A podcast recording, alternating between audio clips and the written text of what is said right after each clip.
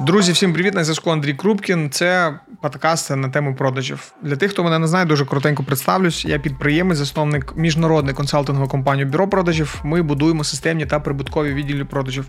Якщо вам треба відділ продажів, знайдете посилання під цим відосом.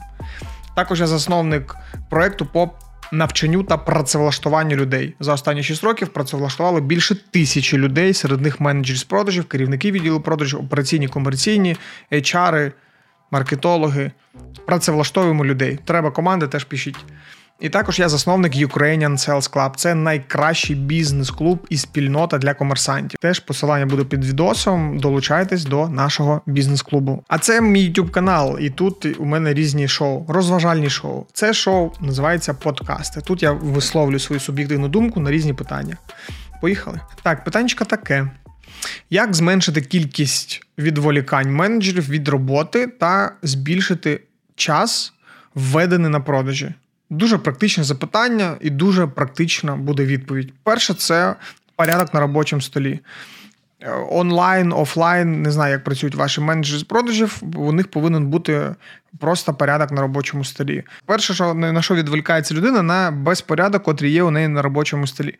Казалось би, банальний такий приклад, але це це так воно це так воно працює. Є така теорія розбитих вікон, котра котру виявили голландські студенти, а потім впровадили в Нью-Йорку в середині 90-х. Просто почитайте десь в гуглі про цю теорію розбитих вікон. Другий момент порядок в офісі або там, де люди працюють. Тобто ви повинні розуміти, що якщо буде порядок у менеджера з продажів, а в офісі щось буде його відволікати, це теж дуже погана історія. Тобто ви повинні створити такі умови для менеджера, котрі його реально не відволікають. Що може відволікати менеджера з продажу? Ну навіть навіть колега, котрий сидить, наприклад, біля нього, біля неї, і там оре собі просто в трубку або дуже гучно розмовляє з клієнтом, і це просто фізично може відволікати людину. Да?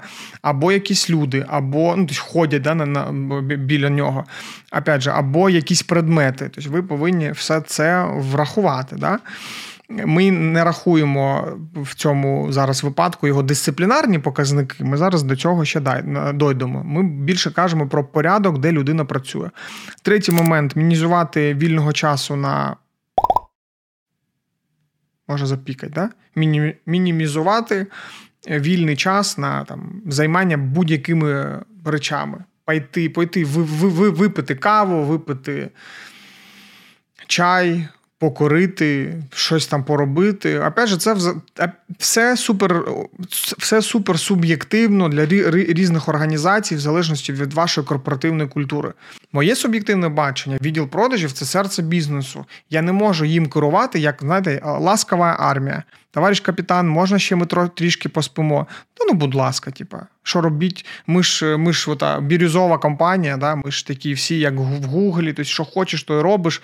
Дивіться, може це і працює в ІТ, може це і працює для там маркетологів, може це і працює для різних е, напрямків. І да, може десь психологічно якось ми знайдемо якісь відповіді, котрі кажуть, що ось такий лайтовий підход навіть для менеджера з продажу він збільшує продажі. Я вважаю, що це bullshit. Менеджер з продажу, відділ продажів це супер прорахована, оцифрована, системна, автоматизована і зрозуміла структура котра повинна працювати як часики. Тобто кожен бізнес-процес, кожна дія менеджера з продажу повинна регламентуватись. Тим паче, якщо є проблема з відволіканням.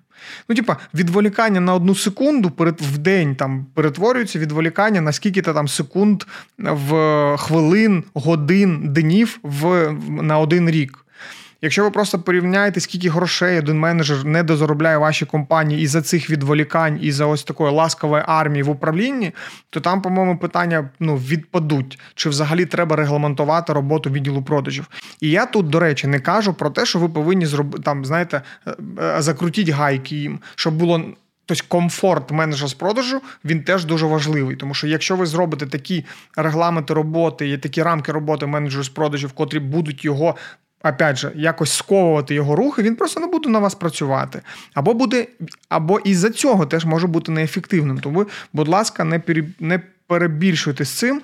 Ви повинні з одного боку створити регламентовану роботу, котра точно не дозволяє людині відволікатись, а з іншого боку, зробити е, цю все ж таки роботу комфортною. Я думаю, що мене підтримують в цьому випадку абсолютно всі менеджери з продажів.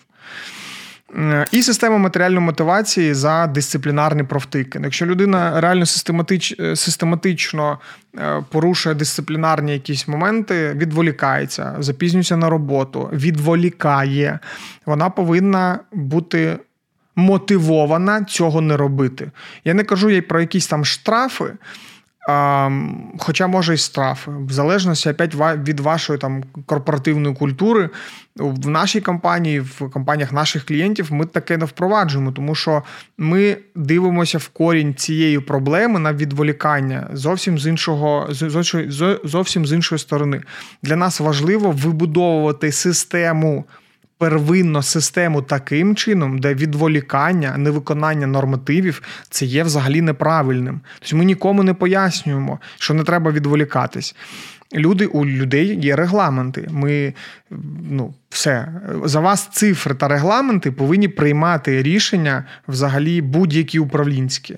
Тобто ви просто дивитесь на ефективність, і людина, котра там відволікається і є неефективною, вона теж дивиться на свої цифри, і там все зрозуміло. Тому ми не е, приймаємо управлінських рішень, якщо ми не систематизуємо роботу менеджерів з продажу.